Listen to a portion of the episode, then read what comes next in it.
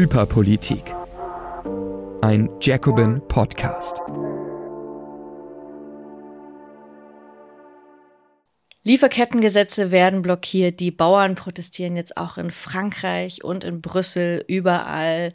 Richtlinien werden blockiert weiterhin von der FDP. Aktien der Deutschen Post werden verkauft und bei der Bahn wird weiter gestreikt. Es ist wieder viel los diese Woche. Herzlich willkommen bei Hyperpolitik, dem Politik-Podcast bei Jacobin. Mein Name ist Ines Schwertner und ich habe heute endlich mal wieder einen Gast bei mir und zwar ist Lukas Küfner bei mir. Hi Lukas. Hi Ines.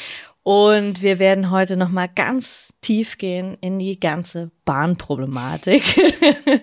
du kommst von der EVG und wir werden jetzt heute noch mal ganz tief reingehen ähm, in den Unterschied zwischen GDL, EVG, ÖPMV, sonstige Abkürzungen, die es gibt. Was ist das Problem mit der Bahn, mit der Privatisierung? Das alles, Lukas ist ein Experte dafür und es gab nämlich viele Rückmeldungen zu den äh, letzten Sendungen, wo ich das immer wieder versucht habe zu erklären und auch einige gesagt haben, du hast ja deine Meinung zur GDL und zu Klaus Wieselski geändert und wieso und ich glaube, es ist gut, sich nochmal die Zeit zu nehmen, das ähm, auseinanderzunehmen und genau auseinanderzudröseln, weil es ja wirklich sehr wichtig ist und die Deutsche Bahn de facto einer der wichtigsten, eines der wichtigsten Unternehmen ist und wir alle benutzen sie. Du bist auch mit der Bahn heute hergekommen ja.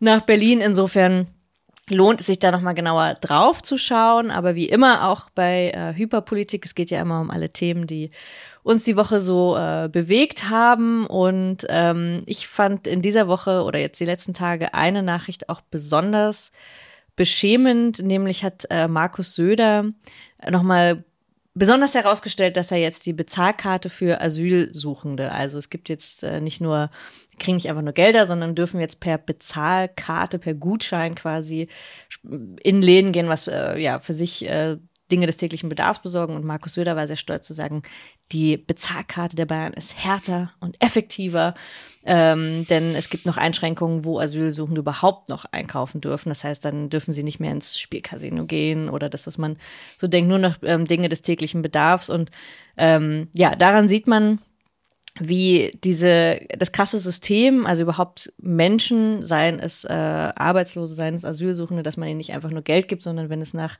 CDU, FDP ginge, am liebsten eigentlich nur noch Bezahlkarten, wo, wo am liebsten eigentlich nur noch Gutscheine wie in den USA, wo man sich dann nur noch äh, bestimmtes Essen aussuchen darf, dass überhaupt jegliche persönliche Freiheiten und Entscheidungsfreiheiten eingeschränkt werden. Also das ist nochmal eine weitere Gängelung in dieser gesamten Migrationsdebatte und ich fürchte eben auch, es wird nicht nur auf die Asylsuchenden jetzt ausgebreitet, sondern auch in Zukunft dann ähm, ja wahrscheinlich auch auf die Arbeitssuchenden und wahrscheinlich auf alle ähm, armen Menschen, weil man versucht wirklich weiterhin nach unten zu drücken, während gleichzeitig, das fand ich diese Woche auch ganz schön, ähm, Robert Habeck und Christian Lindner, also im Team sozusagen, versucht haben, ähm, weiter Steuervergünstigungen für große Unternehmen äh, durchzudrücken. Also man sieht wieder klassisch Klassenkampf von oben. Ähm, ja, die Unternehmen kriegen Steuervergünstigung und die anderen müssen sehen, dass sie äh, mit äh, Gutscheinen über die Runden kommen und ja nicht zu viel einkaufen und ja nicht vielleicht äh, Genussmittel einkaufen oder so. Das wäre ja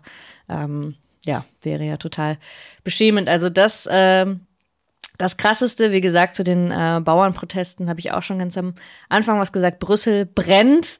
Äh, die Bauernproteste haben sich von Deutschland auch auf äh, Frankreich und äh, Belgien ausgeweitet. Also das heißt, man könnte vielleicht denken, auch da steckt eventuell eine Systematik dahinter. Es hat nicht nur mit den Agrarsubventionen ähm, zu tun. Wir werden das auch weiter beobachten, vielleicht in der nächsten Folge noch mal ein bisschen genauer besprechen. Aber wir wollen ja heute ähm, hier über die Zustände bei der Deutschen Bahn sprechen. Lukas, ähm, magst du vielleicht noch mal ein bisschen erzählen, wie bist du zur EVG gekommen? Was ist dein Job bei der Bahn? Also was hast du gemacht, dass du jetzt, ich muss noch mal gucken, Co-Bundesjugendleiter der ähm, EVG-Jugend bist, also der Jugendorganisation der EVG. Ja, ist ein bisschen sperriges Wort, sind wir mhm. dran. Ähm, ja, ich habe von 2016 bis 2018 eine Ausbildung, eine kaufmännische Ausbildung bei der Deutschen Bahn gemacht, habe dann bis 2021 Fahrkarten verkauft äh, in einer sehr ländlichen Region und ähm, ja, seit Tag eins Gewerkschaftsmitglied, äh, weil Stark. mir das natürlich äh, ja zugesagt hat, ähm, gemeinschaftlich Arbeitsbedingungen zu verhandeln, mhm. gute Löhne für alle. und ähm, bin dann auch recht schnell in die Jugendstrukturen der EVG gekommen. Das ist ähm, örtlich auf Landesebene, auf Bundesebene eben aufgebaut. Seit 2021 auch Teil der Geschäftsführung dort gewesen und jetzt seit 2023 äh, Co-Bundesjugendleiter mit äh, meiner Kollegin Viktoria Ebnet. Genau, ist eine ehrenamtliche Funktion, muss man immer dazu sagen, weil es nicht immer ganz, äh, ganz klar ist. Ich arbeite bei der Deutschen Bahn AG äh, beim Konzernbetriebsrat und bin da unter anderem für die äh, Jugendarbeit auch in den Mitbestimmungsgremien äh, zuständig. Mhm. Genau. Und der Konzernbetriebsrat, der sitzt Berlin und Frankfurt. in Berlin und Frankfurt. Also du pennst sowieso, du bist viel in der Bahn unterwegs. Genau, ich bin also quasi äh, 45 Prozent meiner Zeit äh, in der Bahn unterwegs Okay. und in allen Bundesländern. Ja. Hast du es da manchmal mit Verspätungen oder Zugausfällen zu tun? ja, ich kann auch ein Lied davon singen. Das äh, kostet mich sehr viel Lebenszeit. Äh, wenn ich nicht mobil arbeiten könnte, wäre das äh, problematisch, ja. Mhm. Das finde ich ja wirklich interessant, dass du so richtig Fahrkarten verkauft hast. Das gab's. Also ich, habe ich jetzt auch zuletzt, das, also in Slowenien das letzte Mal erlebt, dass mir wirklich ein Mensch eine Fahrkarte verkauft und gesagt hat, zu welchem Bahnsteig ich gehen soll. Das gibt's ja eigentlich fast gar nicht mehr. Nein, aber Eindruck ist, es kommt so ein bisschen wieder, seit Mhm. die DB ihre Bahnhöfe jetzt nicht mehr veräußert. Das hat sie ja für sich Mhm. beschlossen. Stellt sich immer mehr die Frage, gerade in ländlichen Regionen, na ja, ähm, irgendjemand muss ja auch die Menschen mit an die Hand nehmen, wenn es um die Verkehrswende geht. Und deswegen werden zunehmend wieder kleinere Stationen auch mit Personal besetzt. Ähm, der eigentliche Fahrkartenvertrieb, das ist tatsächlich ein eigener Bereich bei der Deutschen Bahn, ist tatsächlich aber unter hohem wirtschaftlichen Druck. Und die Frage stellt sich halt immer mehr, ob es kostengünstigere Wege gibt, äh, Fahrkarten zu verkaufen. Mhm. Mm, dazu muss man sagen, es ist ein sehr komplexes Tarifsystem. Deswegen äh, glaube ich, ist es wichtig, immer wieder darauf hinzuweisen, die Menschen, die das machen, die sollten auch aus, nicht nur aus einer Serviceperspektive betrachtet werden, sondern auch als Grundvoraussetzung, dass Menschen überhaupt in die Bahn steigen und sich halbwegs darauf verlassen können, was die Person sagt. Ja, das wäre auf jeden Fall gut. Aber du, das kommt ja schon mal direkt zum, zum Thema, nämlich dem Zustand der Bahn. Also vielleicht kannst du noch mal so aus deiner, also weil wir als Bahnkunden, also ich habe jetzt auch irgendwie erlebt, irgendwie Anschluss verpasst und so anderthalb Stunden ähm, Zugverspätung. Okay, ich kann mein Formular ausfüllen. Also ich, ich nehme das nur als als Chaos wahr. Ähm, Kannst du ein bisschen die, über die Hintergründe schildern, wie, auch wie das so aufgegliedert ist und wie es jetzt dazu kommen konnte, wenn man das überhaupt so zusammenfassen kann? Wie, kann es, wie kam es zum Zustand der Bahn, wie es jetzt ist? Ja, ich glaube, ich nehme im Moment schon wahr, dass die Beteiligten auch, also vor allem Fahrgäste, sich mehr für die Themen interessieren, seit es mehr Streiks gibt und auch für die Hintergründe. Und die sind ja nicht erst seit gestern ist der Zustand der Bahn schlecht, sondern das ist seit mehreren Jahrzehnten. Wir haben ja im Hinterkopf auch, auch noch den Börsengang, das war jetzt ein paar Jahre vor meiner Zeit. Aber wenn man von diesem Zeitpunkt aus sich das anguckt, dann hat man immer eine, vor allem eine Personalreduktion beobachten können in allen möglichen Bereichen. Bei der Deutschen Bahn macht im Übrigen nicht der einzelne Geschäftsbereich die Personalplanung zum Beispiel, sondern das macht die Deutsche Bahn AG, also der Konzern gibt ressourcentechnisch Geld, um Personal einzustellen, hat das über die letzten paar Jahre immer weiter runtergeschraubt. Es hat natürlich Auswirkungen, dass zum Beispiel Strecken nicht ähm, entsprechend restauriert werden können, dass Instandhaltung länger dauert, dass Züge das Werk nicht verlassen können. Ähm, das ist ein Teil. Natürlich ist ein anderer großer Teil die Finanzierung insbesondere des Netzes. Und da erleben wir seit Jahren, dass die Politik sich auch aus der Verantwortung rausschleicht, entsprechend Geld bereitzustellen. Und ähm, deswegen ist immer wichtig zu sagen, das ist jetzt nicht ein Phänomen über die letzten fünf bis zehn Mhm. Jahre, sondern das ist über länger, über einen sehr langen Zeitraum schrittweise immer weiter verschlechtert worden. Und es ist ja auch so eine Endlosspirale. Irgendwann kann ich auch gar nicht mehr das wieder instand setzen, was ich gerne jetzt tun würde, weil mir faktisch Personal fehlt. Dazu kommt auch eine Wettbewerbspolitik der EU, die für die Ausschreibung von, also für Zugdienstleistungen, jemand von A nach B zu befördern, ähm, Ausschreibungen vorsieht Mhm. auf EU-Ebene. Das heißt, viele Unternehmen können sich darauf bewerben. Auch zwischen den Einzelleistungen, zum Beispiel Fahrkartenvertrieb, zum Beispiel die Instandhaltung, erleben wir zunehmend, dass das ausgegliedert wird, also dass die Ausschreibung nicht mehr im Gesamtpaket stattfindet, sondern ähm, die Ausschreibung einzeln angeboten werden. Das bedeutet für den Fahrgast, ähm, er kann sich nicht mal darauf verlassen, dass es ein Unternehmen dahinter steckt. So Mhm. und ähm, am Ende erlebt man, dass das Unternehmen, was am günstigsten ist, was immer die Prämisse meistens Nummer eins ist und nicht mit Personal spart, ähm, mit Zusatzleistungen spart, meistens in Auftrag bekommen. Und auch das hat, glaube ich, für die Menschen, die gerade in ländlichen Räumen wohnen, wenn der Zug morgens nicht kommt, hat es meistens einen Grund, nämlich dass zu geringes Personal kalkuliert wurde. Ich kann diesen Zug nicht fahren lassen. Ähm, aber gleichzeitig stehe ich am Bahnhof und möchte eine Information haben und mhm. ich kann sie von niemandem bekommen, weil teilweise auch ähm, derjenige, der am Bahnhof noch, vielleicht noch sitzt, nichts mit dem Unternehmen direkt zu tun hat, ah, sondern ja. und äh, eine andere Ausschreibung stattgefunden hat und ein Subunternehmen zum Beispiel mhm. dort agiert. Das ist gerade zum Beispiel, ein Beispiel Regensburg, wer da wohnt oder in der Umgebung, der weiß, von was ich rede. Okay. Ja. hm, okay, also alle Regensburger fangen jetzt an, laut, laut zu seufzen. Ähm, genau, du hast es gesagt, es ist so, so eine ganz längere Entwicklung und ich hatte das, musste das auch immer mal wieder ähm, nachgucken, weil ich mich auch immer wieder mit irgendwelchen liberalen oder libertären Leuten streite darum, weil die ja sagen, ja, wenn die Bahn einmal ganz privatisiert wäre, wie in Japan, wäre es alles irgendwie super oder so. Ähm, man muss eben dazu sagen, 1994, das ist wirklich schon lang her, war diese Bahnprivatisierung, ging sie ja in Gang, aber eben so als Teil oder als formale Privatisierung. Also du hast schon gesagt, Deutsche Bahn AG, es ist ja eigentlich eine Aktiengesellschaft, das funktioniert wie ein Privatunternehmen, aber ist in staatlichem Besitz oder Eigentum. Also die, der Staat haftet schon immer noch für die Risiken und für sozusagen die Probleme. Trotzdem muss es irgendwie effizient wie ein Privatunternehmen funktionieren und kürzt, wie du sagst, eigentlich an allen ähm, Ecken und Enden. Und wenn ich es richtig verstehe, ist aber wäre der Staat zuständig für den Netzausbau. Genau. Und ist es jetzt aber nicht, ist aber nicht zuständig, könnte jetzt zum Beispiel nicht sagen, ihr müsst mehr Personal einstellen. Das dürfte jetzt, dürfte, hätte der Staat eigentlich nicht so viel mitzureden. Ich glaube, das könnte er tun. Mhm. Also eine Frage von können und wollen. Mhm. Ähm, wir erleben das so als Beschäftigte, dass der Staat vor allem dann oder PolitikerInnen dann intervenieren, wenn es für sie in ihrem Wahlkreis gegebenenfalls einen strategischen Vorteil zu erreichen gibt oder Stimmen, mhm. Wählerstimmen abzugreifen gilt.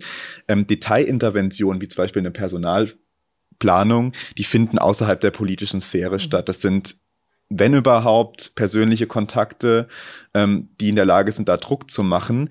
Ähm, so mein Eindruck ist, es geht vor allem darum, jetzt ein akutes politisches Problem, nämlich den Zustand der Bahn auf die Agenda zu setzen mit der Netzinstandhaltung und Korridor bauen, was ja Verkehrsminister Wissing ähm, praktiziert. Aber solche, also die, die, die Puzzleteile, also wie ich überhaupt da hinkomme, spielt aus meiner Sicht in der politischen Diskussion kaum eine Rolle. Und mhm. äh, die Personalplanung obliegt faktisch äh, der DBRG Holding, mhm. die sich dann damit befassen und vor allem dann natürlich auf Ressourcen schauen, nicht auf den Bedarf, auf Ressourcen schauen. Mhm. Und kann man in dieser, in dieser Situation jetzt irgendein Hauptverantwortlich, also lohnt es wirklich Volker Wissing als Hauptverantwortlichen dingfest zu machen, weil man sagen kann, okay, dieses Deutschland-Tempo, ich habe jetzt den letzten Stand vergessen, ähm, ist jetzt irgendwie verlegt bis 2070 oder so. Also ich weiß gar nicht, ob wir das dann noch erleben, wenn das Deutschland-Tempo kommt, aber man denkt sich so, also lohnt es gegen Volker Wissing zu demonstrieren? Ist er der zentrale Schalthebel oder würdest du sagen, es ist so zerstreut? Es ist gar nicht nur der Verkehrsminister das Problem. Er ist wahrscheinlich auf jeden Fall auch das Problem, aber ich glaube, man kommt da zu einem praktischen Problem, nämlich, mhm. dass ähm, auch wenn Bundesverkehrsminister oben drüber steht, natürlich insgesamt schon auch von einem neoliberalen Verständnis gesprochen werden kann, dahingehend, dass sich alle darüber einig sind, dass es irgendwie am Ende des Tages effizient und möglichst viel Geld laufen muss. Ähm, ich persönlich ähm, finde die Arbeit, die Volker Wissing bisher gemacht hat, in Teilen gar nicht mal so schlecht. Oh so. Und da, ja, das muss, da muss ja. man auch die Projekte erforschen, die er gegen mhm. Widerstände durchsetzen mhm. konnte, das 49-Euro-Ticket zu halten. Ja, also mhm. der Bund hat sich da schon aus der Verantwortung erstmal rausgezogen, aber überhaupt den Konsens zu schaffen, dass mhm. es zu halten ist, finde ich gar nicht so schlecht. Nichtsdestotrotz, um zum eigentlichen Problem zurückzukommen, mhm. ich halte es für schwierig, ähm, Einzelpersonen dafür anzugreifen, mhm. weil am Ende des Tages auch in der Ampel und auch in der Bundespolitik der Konsens schon da ist, dass es so, wie es aktuell läuft, mit zum Beispiel mit Finanzierung ähm, ja schon eher Richtung Privatisierung tendiert. Gucken wir uns gerade zum Beispiel die Deutsche Post AG an. Ja. Er hat auch eine Bundesregierung beschlossen. Also ähm, schw strategisch schwierig. Also natürlich mhm. kann man mit dem Finger auf ihn zeigen. Mhm. Ähm, am Ende des Tages ist es nicht ausreichend, sondern mhm. muss vor allem Verständnis dafür geschaffen werden, ähm, dass es eben die Tendenz, die politische gibt, ähm, staatliche Daseinsfürsorge zu privatisieren. Ja, da kommen wir wahrscheinlich am Ende nochmal zu, wie man da, was für Kampagnen da vielleicht sinnvoll sein können. Aber jetzt dominiert ja eigentlich gerade äh, eine bestimmte Person die, die Bahndebatte, wenn ich so sagen will, nämlich äh, Klaus Wieselski. Ich hatte ihn jetzt auch schon häufiger, war ja hier Thema, ähm, weil er ja so ein äh, polarisierender, also ich finde ja auch irgendwie sympathischer mit seinem Dialekt äh, Gewerkschaftsführer ist. Auch viele Linke finden ihn eben toll und haben dann nicht so ganz verstanden, warum ich ihn trotzdem kritisiert habe oder gesagt habe, naja, die GDL ist jetzt nicht ähm, die demokratische Top-Gewerkschaft, sondern da ist eben auch, also die Art und Weise, wie er auftritt oder die Bahnvorstände kritisiert, ist natürlich irgendwie charmant, weil man denkt, die streichen fünf Millionen Boni ein und so. Das ist ja auch total gut populistisch aufzugreifen. Aber eben er dominiert es und vielleicht kannst du uns noch mal so ein bisschen auseinanderlegen, wofür jetzt eigentlich die GDL streikt, wofür ihr gestreikt habt letzten Frühjahr mit der EVG, weil ich glaube, ich habe jetzt eine, eine Kundin auch in der Bahn gehört, die gesagt hat, ja, die sollen ja mal mit dem Streik hier aufhören, weil für viele Leute ist es so, die streiken einfach dauernd. Wissen natürlich nicht, dass im letzten Frühjahr ihr gestreikt habt und jetzt die GDL streikt und dass das halt nicht das gleiche ist, weil im Endergebnis fährt einfach die Bahn nicht. Kannst du es nochmal ein bisschen auseinanderlegen? Gerne. Ihr habt mhm. es auch schon erlebt, dass mhm. also dieses faire Verkehrssystem oder öffentlicher Verkehr, die wird eher so als ein Gesamtkonstrukt wahrgenommen, dass da mehrere Player oder Gewerkschaften aktiv sind. Das ist, glaube ich, gar nicht so gar nicht so bekannt. Ich fange mal hinten an. Mhm. Wenn ich mit unserer Tarifrunde 2023 ähm, hatten wir noch einen sehr hohen Inflationsdruck. Es ging unseren Mitgliedern vor allem um viel Geld, ähm, um mehr Geld und dementsprechend mhm. haben sich auch die Forderung, hat sich auch die Forderungsfindung entwickelt und am Ende hatten wir unsere Forderung mit äh, 650 Euro ähm, für alle, die wir durchzusetzen hatten, ähm, haben davon aus meiner Sicht schon einen gewissen Teil erreichen, erfüllen können. Ähm, die EVG selber verhandelt, hat in dem Zusammenhang mit 50 Unternehmen verhandelt, die ähm, bei den Eisenbahnen oder, also die bundeseigene Eisenbahn ist die Deutsche Bahn AG. Die nicht bundeseigenen Eisenbahnen, äh, so nennen wir sie quasi, sind Unternehmen, die Eisenbahnleistungen anbieten, aber jetzt äh, nicht Deutsche Bahn sind, sondern zum Beispiel, ähm, es ist vielleicht ein gutes Beispiel hier in Berlin, äh, die, die ODEC. Ja, die ODEC, mhm. wobei ist ein, ist ein GDL geführter Laden mhm. tatsächlich. Mhm. Mhm. Genau. Und äh, zusätzlich für die Busunternehmen, die dem DB-Konzern angehörig sind, davon gibt es auch in Deutschland noch eine ganze Menge. Mhm. Also 50 Unternehmen haben wir quasi versucht, gleichzeitig in neue Tarifverträge zu lotsen. Was die GDL jetzt seit äh, Ende des letzten Jahres macht, ist, sie verhandelt auch bei der Deutschen Bahn AG ähm, und bei mehreren kleinen, auch nicht bundeseigenen Eisenbahnen, ähm, aber vorrangig für LokführerInnen. Also da geht es um die Menschen, die vorne im Führerstand von der Lok sitzen oder vom Triebwagen. Und ähm, Genau, ist also insgesamt auch, was die Personenanzahl ist, eine kleinere Runde. Wir haben für rund 180.000 Menschen ähm, quasi auch äh, die Tarifrunde gemacht. Die Verdi ähm, verhandelt ja gerade den TVN, also TV-Nahverkehr, und das ist auch so ein bisschen das Züngeln an der Waage. Es geht vor allem um den kommunalen ÖPNV, das heißt zum Beispiel hier die BVG, die Berliner Verkehrsgesellschaft. Ähm, und dazu gehören natürlich auch in anderen Kommunen, in Leipzig, in, ähm, in München, die Verkehrsbetriebe, die zum Beispiel U-Bahn fahren, die Straßenbahn fahren, die Busse fahren, die innerhalb dieses Verbundnetz Stadt oder Kommune ähm, eben unterwegs sind. Und äh, da geht es auch vorrangig darum, Geld muss stimmen, es muss mehr, kommen, es muss mehr Kohle kommen. Aber ich nehme auch wahr, dass zum Beispiel auch durch Wir fahren zusammen, durch die Kampagne von Verdi Fridays for Future, das Thema Arbeitsbedingungen stark auf der Agenda steht, ähm, weil das teilweise wirklich sehr harsche Arbeitsbedingungen sind mit wirklich sehr schlechten Pausenregelungen. Die Leute müssen ständig überziehen, haben kein Klo teilweise. Das trifft auch im Übrigen für manche Eisenbahnunternehmen immer noch zu. Das ist beschämend. Ähm, Genau, und so lässt sich ungefähr auch, ähm, dass es zeitlich so zueinander liegt, äh, ist nicht geplant, so, also weil das ja manche auch annehmen, dass es ein, dass ein großer Plan dahinter steckt. Nee, tatsächlich fallen viele Problematiken und Multikrisen gerade so zueinander, dass diese Runden relativ in engem zeitlichen Abstand oder parallelisiert sogar stattfinden. Mhm. Genau, weil ich war letzte Woche Freitag beim ÖPNV-Streik, also in Berlin eben nochmal besonders. Das habe ich dann auch erst später verstanden, dass die BVG jetzt gar nicht diesen, es war jetzt gar nicht das TVN, sondern nochmal extra ging es um Pausen und Schichtzeiten. Und da war ich aber auch schockiert, dass, ähm, also es geht eigentlich um banale Sachen wie ähm, 13 statt 12 Stunden Pausenregelung, dass man wirklich mal eine Stunde länger Pause hat zwischen dem ähm, Schichtdienst und tatsächlich mussten die Beschäftigten letzten Freitag, ähm, ja, also da wurde gestreikt von 3 Uhr morgens bis 10 Uhr morgens und die waren echt noch gut drauf. Also ich war komplett zerstört und hab's wirklich hat gar nicht. die Kollegin. Genau, also ich dachte so, wow. Ähm, war auch eine nette Stimmung, wir saßen da im Bus und so, alles schön.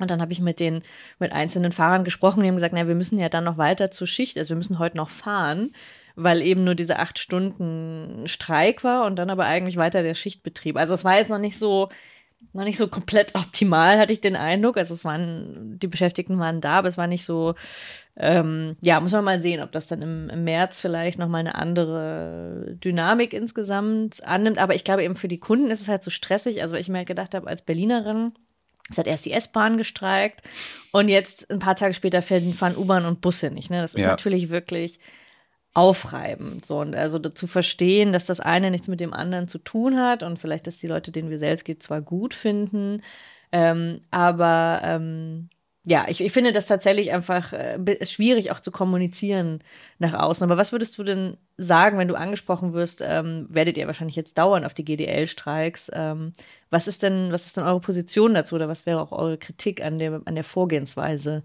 der GDL oder unterstützt ihr das einfach erstmal, weil es ist halt gut, dass die Bedingungen bei der Bahn weiter in der Öffentlichkeit sind? Ich glaube, GewerkschafterInnen tun sich gut daran, ähm, andere GewerkschafterInnen nicht für ihre gesetzten Ziele zu kritisieren.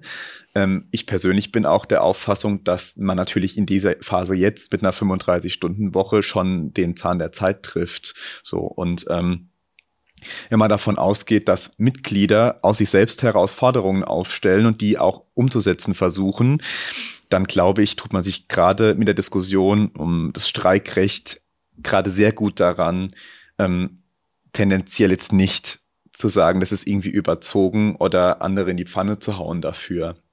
Aber es ist gerade wichtig zu erkennen, dass die Krisen auf alle Auswirkungen haben. So und nicht nur in der eigenen Bubble natürlich der Druck da ist, sondern auch in, in anderen Gewerkschaften oder in anderen Arbeitnehmerinnenverbünden. So ähm, finde es ganz, ganz wichtig, dass man sich da nicht gegenseitig basht. So ähm, was man natürlich und das ist eine Sache, da ist die EVG dahinter. Wir sind eine Einheitsgewerkschaft. Wir kämpfen für alle und wir wollen für alle kämpfen. Was wir halt sehen, ist, dass eine GDL sich natürlich weiterhin stark auf ihre, ihre Kernmitgliedschaft, nämlich LokführerInnen, fokussiert. Und ich glaube, das wird in dem Zusammenhang nicht unbedingt den Multikrisen gerecht, die wir aktuell haben. Und das kann man daran deutlich auch kritisieren, finde ich, ähm, dass man den Blick aufs Ganze haben muss und eben gerade in diesen Zeiten vielleicht mal nach links und rechts gucken sollte. Mhm. Jetzt habe ich ja so als ähm, eine, die von äh, Revolutionsromantik äh, viel hält, denke ich mir natürlich sofort, okay, also wenn wirklich ähm, bis Sonntag die GDL streikt und irgendwie am Freitag die äh, Verdi beim ÖPNV, könnte das nicht auch zusammengelegt werden? Also dann wäre ja zum Beispiel Berlin würde dann kom wäre komplett lahmgelegt und das also ist natürlich super anstrengend für die Menschen, aber wär, wäre ja wirklich mal ein krasses Zeichen. Wäre sowas denkbar oder möglich, dass Verdi und GDL oder dass ihr mal perspektivisch was zusammenstreikt? Ja, wir haben es ja mit Verdi gemacht. So, also Ja, ja, es, genau, es, ja es, waren nur einzelne Tage. Ähm, ich sehe da aber Potenzial, allerdings insbesondere im DGB selber auch Streikaktivitäten zu koordinieren. Ähm, mit der GDL in solchen Fragen irgendwo Übereinkünften zu halte ich für schwierig, ähm, weil man natürlich den Kernfokus erstmal auf dort auf seine eigene Gruppe hat.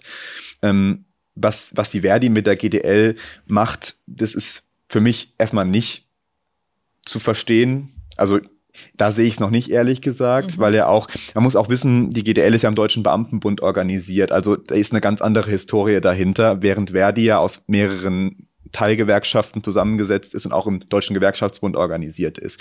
Das heißt auch, die, die Koordinationsmechanismen, die man zur Verfügung hat, die sind schon unterschiedlich. Und natürlich ist da eine Kooperation zwischen Verdi und der EVG wahrscheinlicher als eine Kooperation zwischen Verdi und der GDL. ja, also du meinst jetzt wahrscheinlich kein, wenn nicht zufällig, ähm, aber zumindest wahrscheinlich keine koordinierte Bahnlahmlegung in den nächsten Wochen äh, in der Bundeshauptstadt ich weiß nicht, ob Klaus Wieselski von der Idee so angetan ist, dass es eben in dem Fokus dann nicht nur um seine Leute um seine geht. Sachen, ja, das äh, fürchte ich auch. Aber du hast es eben auch nochmal angesprochen mit dem Streikrecht, also weil das ist ja auch wie ein Uhrenwerk, könnte man ja die Konservativen, die Mittelstandsunion und alle. Ähm, ich hatte das dann auch in einer der letzten Folgen auch mal alle Zitate ähm, gebracht von Julia Klöckner und alle, die dann sagen, also jetzt ist aber wirklich zu viel, ne? Das, ähm, das äh, geht, wir gehen auf dem Zahnfleisch mit der Bahn, als ob die überhaupt Bahn fahren würden, aber egal, auf jeden Fall ähm, kommen dann, das war ja bei eurem Streik auch schon so, gibt es dann halt ganz grundsätzliche Angriffe aufs Streikrecht, weil man sagt so, das ist jetzt ähm, zu viel und warum glaubst du, kommt das immer? Also sind die, haben die wirklich Schiss, dass sie dann sagen müssen, okay, wir schränken das Streikrecht ein, weil wir wissen, dass das jetzt eigentlich in einem Bereich ist, der wirklich so schmerzhaft ist, wo gestreikt wird? Oder warum kommen die immer mit diesem scharfen Schwert des Streikrechts um die Ecke? Die äh, ja sind ja wirklich konservativ, liberal. Es sind ja so ein ganzes Spektrum, was sich dann Arbeitgeberpräsident, was sich dann aufstellt auf Zuruf. Ähm, ja. Ich glaube, das ist ein bisschen symptomatisch dafür, dass eben auch ähm, die Arbeitgeberseite, dass die Politik einfach nicht weiß, was passieren kann, wenn ähm, sich jetzt noch ein paar Monate zum Beispiel Streikaktivitäten vielleicht sogar bündeln lassen, was das gerade für Auswirkungen der Daseinsfürsorge haben kann. So, ähm, ich glaube, der der Landrat oder der Kommunalpolitiker, der bei sich vor Ort darauf angesprochen wird, warum äh, quasi schon wieder der Zug oder die Bahn nicht kommt, der wird natürlich erstmal draufhauen. Und ich glaube, das subsumiert sich auch so ein bisschen nach oben.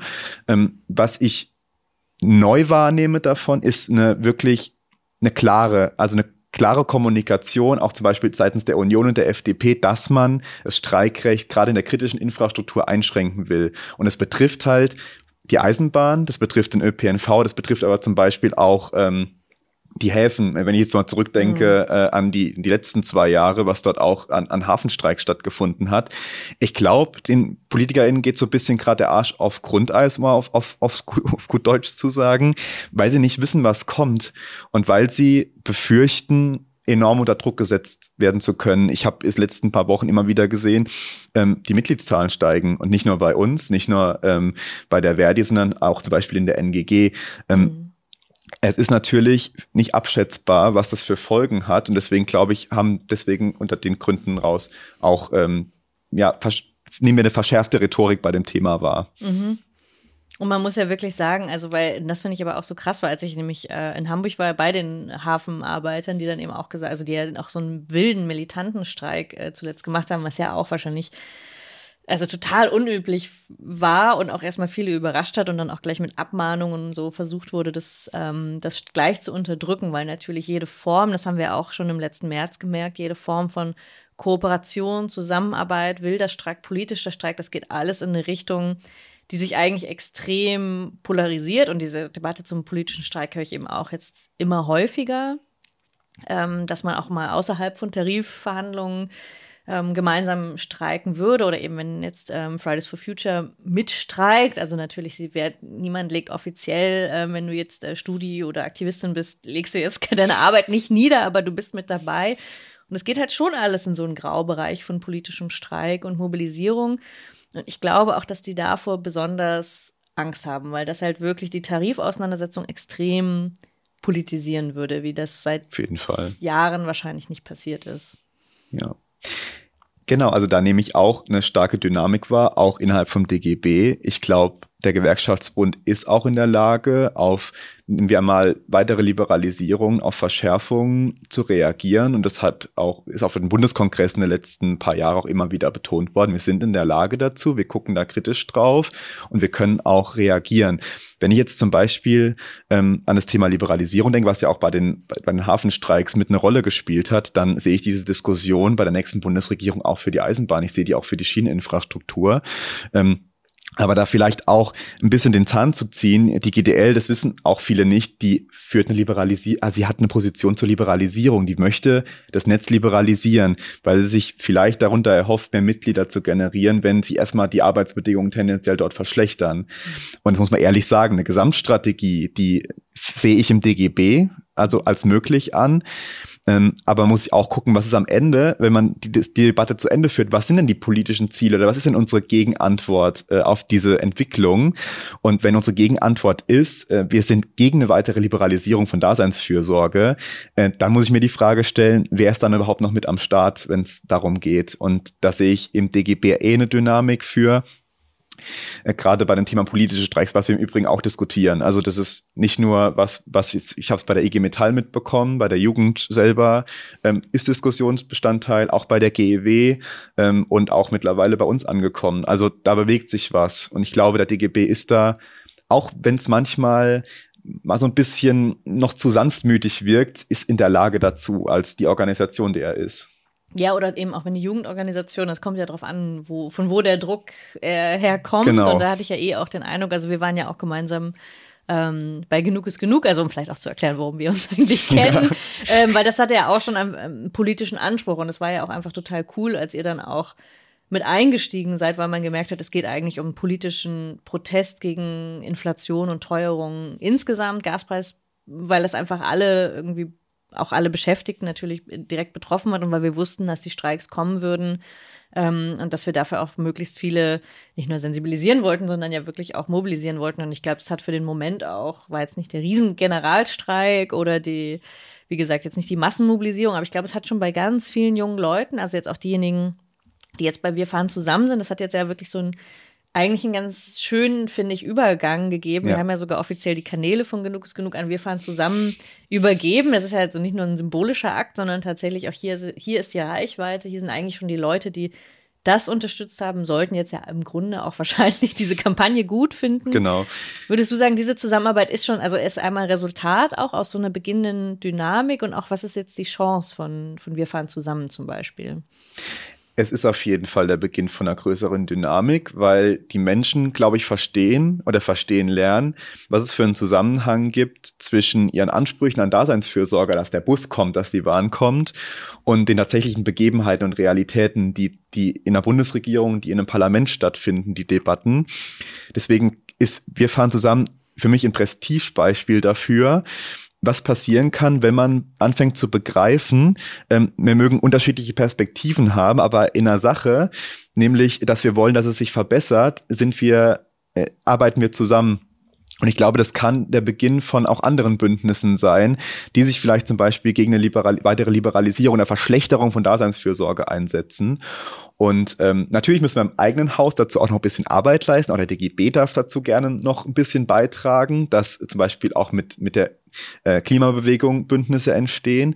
Aber ich sehe, es kommt. Selbst eine IG Metall oder eine IG BCE ist nicht mehr so verschlossen dagegen, gegen diese Kooperation, weil die Perspektiven auch größer werden. Der Druck von unten hast du auch gerade angesprochen. Der steigt natürlich auch. Junge Menschen fangen an, sich zu politisieren und zu verstehen, dass ihr Anspruch an staatliche Leistungen zum Beispiel, dass der nicht mehr absolut gesetzt ist und dass der zur Debatte steht. Und ich glaube, das motiviert oder mobilisiert auch gerade viele Menschen, sich solchen politischen Bewegungen anzuschließen. Mhm. Ja, ich habe wirklich am letzten Freitag, ich fand es, also wie gesagt, es war viel zu früh, aber es war eine tolle Stimmung. Und es war ein äh, Busfahrer, der hätte auch, glaube ich, ähm, Alleinunterhalter sein können oder so. Der hat irgendwie den falschen Job gehabt. Also der war wirklich äh, prädestiniert dafür, diese Streikversammlung zu moderieren oder, oder anzuführen. Das, das war schon mal großartig. Den versuche ich auf jeden Fall auch noch irgendwie aufzutreiben ähm, für die Sendung. Also weil ich wirklich dachte, dass es, es war relativ natürlich, dass auch überall an allen Streikposten wir fahren zusammen Aktivistinnen waren und Unterschriften gesammelt haben. Und ich hatte eben auch bei eurem Streik schon das Gefühl, dass viel mehr andere Menschen auch an den Streikposten waren oder das geteilt haben. Also, dass das vielleicht sonst ein bisschen unter ferner Liefen gekommen wäre als irgendwie nerviger Streik und so einfach viel mehr bei einer jüngeren Generation das Gefühl war und eben auch in der Klimabewegung ist ja so die Debatte mit dem ähm, ähm, Labor-Turn in der, in der Klimabewegung, dass es da wirklich auch, dass man sich auf Arbeitskämpfe zubewegt. Und da kann man jetzt natürlich abstrakt, haben wir da schon jahrelang drüber geredet, ähm, aber jetzt passieren die Dinge eben. Und ich fand es eigentlich letzten Freitag ganz schön zu sehen, dass es doch relativ natürlich wirkte, wie wir da alle so zusammen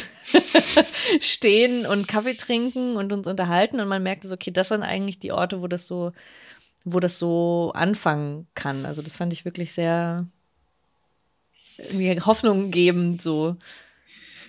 Auf jeden Fall. Ich war auch bei mir, ich wohne in einer Kleinstadt, aber ich war auch am Bahnhof und habe mit, mit den Busfahrern, die dort in den Bussen gesessen haben, mich unterhalten. Und ich glaube, früher haben wir sowas auch schon mal versucht. Also wenn ich so ein paar Jahre zurückdenke, da waren es immer irgendwie politische Petitionen oder sowas. So, ja, die, die müssten doch ein Interesse daran haben. So, es geht ja auch um ihren Hintern am Ende des Tages. Und da war das aber noch, die, dann die Diskussion halt hinter verschlossenen Türen dieses klassische, wir hocken uns mal zusammen und diskutieren irgendwas aus, das hat die Leute, glaube ich, nicht mitgenommen. Aber wir fahren zusammen, nimmt sie mit, weil klar wird, also von an, der Punkt von Anfang an ist, wir setzen uns für eure Interessen ein. Wir wollen, dass ihr gute Arbeit habt. Und da erkenne ich schon auch die Ansätze von einem Labor-Turn auch in der Klimabewegung, dass es eine Grundvoraussetzung ist, dass die Leute gut arbeiten können. Wenn sie die Voraussetzungen dazu gar nicht haben, na, natürlich kann der Bus da nicht fahren, natürlich fallen die Züge ständig aus. So. Und dieses Verständnis, das muss, muss man wirklich betonen, ist was ganz Neues. So, ähm, dass man Betriebsratsvorsitzende von großen Verkehrsbetrieben dazu kriegt, sich zu solidarisieren, weil sie verstehen, ey, es geht auch hier um uns und es ist nicht nur eine abstrakte Diskussion. Mhm, ja, voll. Und das hatte ich eben auch bei den Hafenarbeitern das Gefühl, dass allen klar war im Raum, also waren eben auch relativ viele Linksradikale ähm, so im Raum, die aber alle schon gesagt haben, okay, der Streik der Hafenarbeiter ist eigentlich das Zentrum also das, ne, wir verteidigen ihre Interessen gerade, also sind ihre Arbeitsplätze, darum geht's, aber darüber hinaus geht es um die Privatisierung des Hafens oder würde es eben dann auch um Liberalisierung der Netze gehen oder so. Und das ist eigentlich das, was uns alle betrifft. Das sind eigentlich unsere Gelder oder das sind öffentliche Gelder, die da offensichtlich oder öffentliches Eigentum, das halt verscherbelt wird, also dass man das auch nochmal so, so sagt, so deutlich zuspitzt und dann gleichzeitig eben dieses gemeinsame Interesse herausstellt, aber sagt, okay, die Beschäftigten sind das Zentrum und die Streikauseinandersetzungen sind der zentrale Hebel, so sagen wir das ja auch immer, weil halt diese, weil wir gemerkt haben, irgendwie, okay, viele Demos jetzt äh, zur Verkehrswende oder auch sonst die großen Fridays for Future Demos, die toll waren und die immer wieder auch Hunderttausende auf die Straße gebracht haben, aber ja de facto klimapolitisch oder in der Verkehrswende jetzt nicht so viel gebracht haben. Also was meinst du, wäre jetzt auch über die TVN-Runde hinaus, wenn das würde ja wahrscheinlich im März, ähm, also wir hoffen, dass es erfolgreich wird, dass es gut wird, dass es nochmal eine Dynamik entwickelt, aber was würdest du auch sagen, brauchst dann darüber hinaus vielleicht so als politisches Projekt oder so äh, Hauptforderungen, die man stellen kann, wo man auch wirklich sagen kann, welche Bündnispartner könnten da gemeinsam was für die Verkehrswende machen? Was hast du da? Hast du, schwebt dir irgendwas vor? Ja, also mir, mir schwebt natürlich so ein bisschen vor. Wir haben jetzt ja im Netzbereich bei der Bahn äh, die Infrago AG. Also es ist gemeinwohlorientiert, aber es ist auch eine Aktiengesellschaft, also so ein bisschen die Widersprüchlichkeit. Ich glaube, dass eine kommende Regierung daran will. So, also dass es mhm. nicht dabei bleiben kann, dass es dem Konzern angehörig bleibt, sondern dass es konkret darum geht, die Schieneninfrastruktur zu liberalisieren. Ähm, sich dagegen zu stellen, ist muss ein Grundverständnis quasi auch da für die Situation geben, weil wir haben es an Beispielen gesehen in der Vergangenheit, ob das jetzt in Großbritannien war oder sonst wo. Es führt zu einer Verschlechterung. Wir haben auch gesehen, politischer Widerstand wirkt gegen die Schließung zum Beispiel von Fahrkartenschaltern in Großbritannien. Hat funktioniert. Die, muss, die Regierung musste zugeben, wir können die Dinger nicht schließen, weil der Widerstand öffentlich zu groß war. Ähm, das können Projekte sein, die unmittelbar mit der Eisenbahn zusammenhängen, die auch liberalisierungskritisch bis ablehnend sein können. Ich glaube aber, es geht auch darum, äh, dass im Bundeshaushalt, sobald so eine Entscheidung wie vor zwei Wochen müsste es gewesen sein, kommt mit, ihr kriegt keine Gelder mehr für den Ausbau, ihr müsst jetzt Projekte streichen, Reaktivierungsprojekte streichen, ihr müsst Neubauprojekte streichen, dass die Situation gar nicht erst kommt zukünftig, sondern dass der öffentliche Druck dahingehend schon so groß ist, dass sie gar nicht auf die Idee kommen, diese Gelder zu streichen, weil das die Grundvoraussetzung dafür ist, dass du von A nach B kommst zukünftig. Und ähm, das will ich nochmal hervorheben, weil wir das schon vor zwei Jahren mit vielen Jugendverbänden gemacht haben, ein Positionspapier dazu ähm, und auch das mitgenommen haben in die Organisation. Wir sagen, wir wollen 100.000 grüne Jobs schaffen in diesem Sektor. Da geht's mhm nicht darum, sich zu überlegen, in welchen Betrieb kann ich jetzt noch drei Auszubildende mehr einstellen. Es geht um eine große Strategie, nämlich 100.000 Plätze schaffen, ob das in der Fahrzeugproduktion ist, ob das ähm, an den Bahnhöfen ist, ob das in dem kommunalen Verkehrsunternehmen ist. Es geht darum zu verstehen, ähm, es ist ein gemeinschaftliches Projekt, aber wir haben da Widerstand dagegen.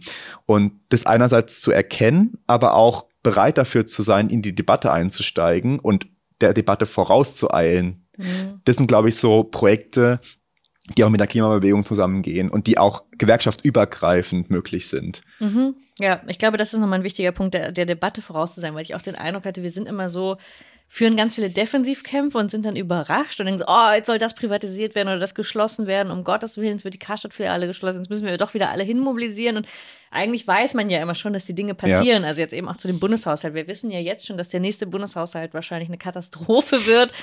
20 Milliarden fehlen jetzt schon. Gerade sind überhaupt die Verhandlungen fürs, fürs äh, laufende Jahr überhaupt erst abgeschlossen und dann weiß man eigentlich schon, dass die nächste, der nächste Haushalt wird grausam und wahrscheinlich auch die nächste Koalition wird es ja auch nicht grundsätzlich anders machen, egal in welchen Farben das jetzt dann zusammenkommt. Es ist ja eher, wie du sagst, so wahrscheinlich liegt die Privatisierung liegt auf dem Tisch. Ja. So und das ist, glaube ich, genau das, äh, wo man so ein bisschen vorausschauend schon strategisch sich diese Ziele, also ich finde das eigentlich mit den 100.000 grünen Jobs ganz geil. ich würde es mir direkt äh, notieren als Flyer, ja, weil ich glaube, das ist auch so ein Zukunftsversprechen, dass es halt anders sein kann, was den Leuten auch eine Sicherheit gibt, den Leuten, die Leuten, die eigentlich da einen Job haben oder einen Job genau. brauchen, dass das, äh, dass dieses Grundverständnis jetzt anders geworden ist und vielleicht kann man ja mit so einem Slogan irgendwie da auch, wie du sagst. Also das, äh, ja, fände ich auf jeden Fall großartig, wenn es da auch wirklich gewerkschaftsübergreifend und in der Klimabewegung und auch in einer bestimmten politischen Bewegung da auch eine gewisse Richtung gäbe. Ähm, vielleicht nehmen das auch die ein oder anderen mit äh, für sich als Gedanken in den, äh, in, den, in den Schlaf. Also wir haben, ich kriege immer viele Nachrichten dazu, dass viele motiviert sind, wenn sie Hyperpolitik hören und deswegen die Hoffnung nicht aufgeben. Also ähm, ja, ich, ich, bin, ich bin total überrascht davon. Aber vielleicht gibt euch das ja den, dem einen oder anderen. Ich habe nämlich beim Streik sind viele auf mich zugekommen, die gesagt haben, sie hören gerne Hyperpolitik und vielleicht hast du ihnen jetzt ja einen, neue, einen neuen Gedanken eingepflanzt, eine Inception ähm, für die kommende Verkehrsrevolution. Das wäre auf jeden Fall nicht schlecht. Ja, danke dir, Lukas, dass du ähm, hier nach Berlin gefahren bist mit dem Zug. Sehr gerne. dass du den Weg auf dich genommen hast. Ich hoffe, dass du einen guten Aufenthalt hier hast und wieder gut zurückkommst. Und bestimmt sehen wir uns beim nächsten Streik oder ja, bei der, bei der nächsten Demo oder so. Vielen Dank, dass du da warst. Wenn man hinkommt, gerne. ja, und euch wünsche ich auch eine gute Woche ähm, und wir sehen uns in der kommenden Woche wieder bei Hyperpolitik. Liked gern die Folge, teilt sie oder schaut mal bei der EVG vorbei. Ähm, ja, bis bald. Ciao. Das war Hyperpolitik. Wenn du Ines unterstützen willst, abonniere das Magazin über den Link jacobin.de slash Hyperpolitik. Vielen Dank.